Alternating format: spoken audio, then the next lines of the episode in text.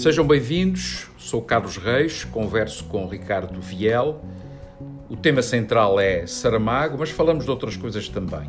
E hoje a questão geral é de onde vêm os romances. De onde vêm os romances? Os romances de José Saramago e outros romances, é isso? Exatamente.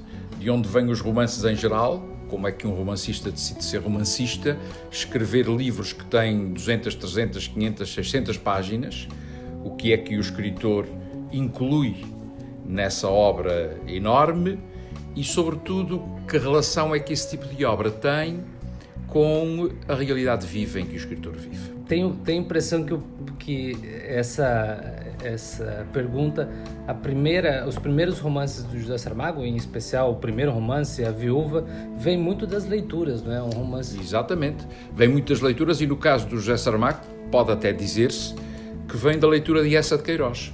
Aliás, já uma ou duas personagens desse romance que lembram personagens de um romance de Essa do Primo Basílio, não é?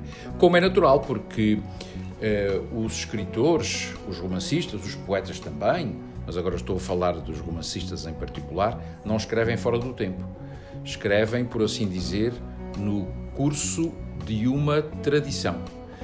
E alguns até, a expressão foi inventada há longos anos por um grande estudioso da literatura norte-americana e não só, alguns até sentem uma espécie de ansiedade da influência, isto é, é possível escrever coisas novas depois de Machado de Assis, de Flaubert, dessa de Queiroz, de Camilo Castelo Branco, de José de Alencar, é possível escrever coisas novas? É possível inovar? Um jovem escritor tem mais dificuldade em fugir disso a que chamamos normalmente a ansiedade da influência. E eh, depois desse primeiro momento em que é, o José Saramago está mais eh, as influências são mais claras, qual seria o, o, o passo seguinte? O Saramago tem, por exemplo, uma, um, um, período em que ele escreve muitas crônicas para Isso jornais. mesmo. Isso serviu de alguma forma como um, um campo de provas ali para ele? Isso mesmo. A questão da crónica é uma questão bem lembrada e ele próprio deu um testemunho acerca disso.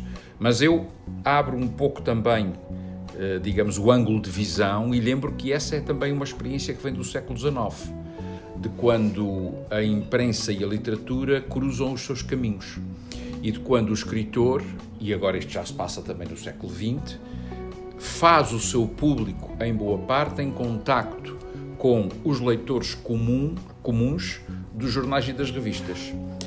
Ora, essa situação, que foi uma situação vivida por uh, essa de novo, por Machado de Assis de novo, por muitos outros e particularmente no século XX, essa situação é uma situação também de aprendizagem da escrita. O Saramago escreveu um texto muito interessante chamado A Crónica como Aprendizagem e nele dizia tudo o que está nos romances pode ser encontrado nas crónicas tudo o que está nos romances pode ser encontrado nas crónicas. E uh, é, é, isso que uh, aqui importa, pelo menos para tentar responder à questão de, de onde vêm os romances de Saramago. Em parte vem da sua atividade de cronista. Bom, mas não só daí, evidentemente. É preciso lembrar que o Saramago teve uma vida profissional muito ligada, ou quase sempre ligada, aos jornais, à edição, à tradução. Foi tradutor e em tudo isto eh, o Saramago vai aprendendo também a, a, a, a, tradução também serve de alguma forma para ele entender o mecanismo do, dos romances. Né? Claro que sim, claro que sim. E aqui realmente eh, vale a pena salientar o significado e até a função do trabalho do tradutor. O tradutor é alguém que, de certa forma, faz quase sua, na sua língua, uma obra que é de outro e essa tradução não é a mesma coisa que traduzir, digamos, um código uh, de direito ou que traduzir um manual de, de, instruções de uma máquina de lavar. Essa tradução é, em boa parte, uma recriação.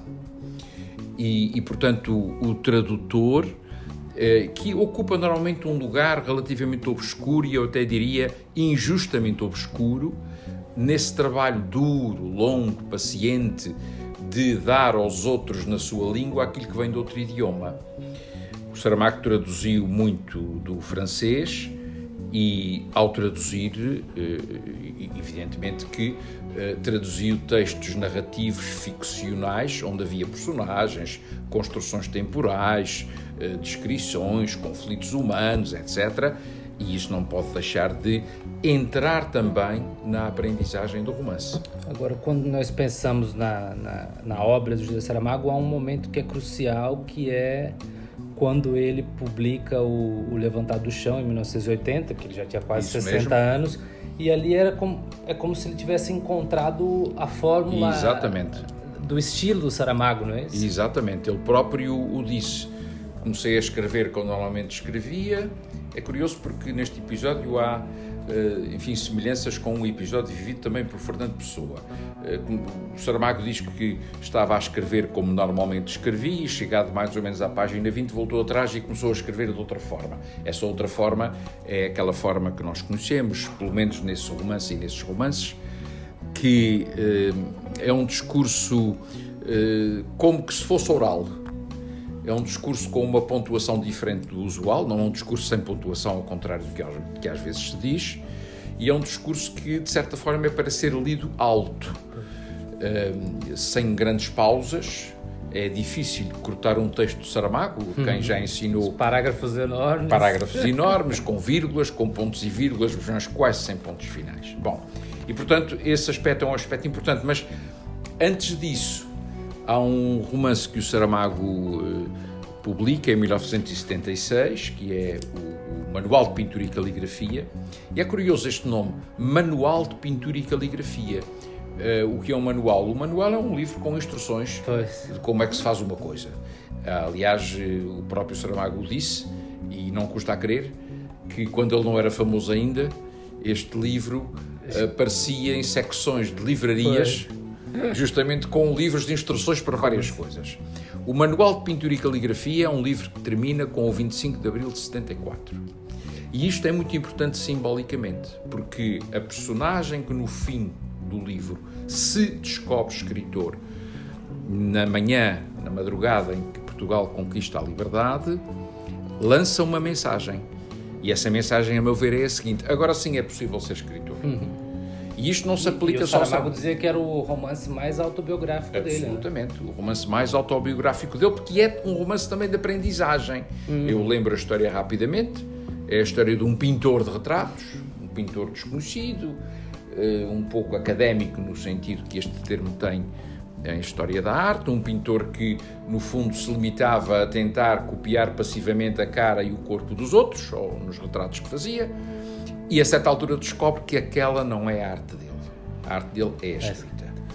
Mas, sobretudo, terminar o romance em 25 de abril, a história do romance termina a 25 de abril de 74, é o Saramago também a aprender que depois de 74 foi quando foi possível ser escritor em liberdade. Só voltar um, um, um pouquinho, porque eu fiquei curioso, o professor falou que nessa descoberta, digamos, do estilo do José Saramago, é, tem uma certa semelhança com o Fernando Pessoa. Qual é? é? O Fernando Pessoa, numa famosa carta, disse que aquelas figuras que ele inventou, chamadas heterónimos, e que a primeira foi o poeta Alberto Queiro, apareceu de repente uh, numa noite em que estava a escrever e de uma vez escreveu os trinta e tantos poemas atribuídos a Alberto Queiro. Isso não foi bem assim, hoje sabe-se não foi bem assim, mas a história, se não foi assim, eh, é um bom achado, não é? E eh, o Saramago conta uma história parecida, mas eu acho que no caso do Saramago foi isso que aconteceu mesmo, porque ele não tinha esse tipo de imaginação eh, um pouco delirante e de construção de uma personalidade que tinha o Fernando Pessoa.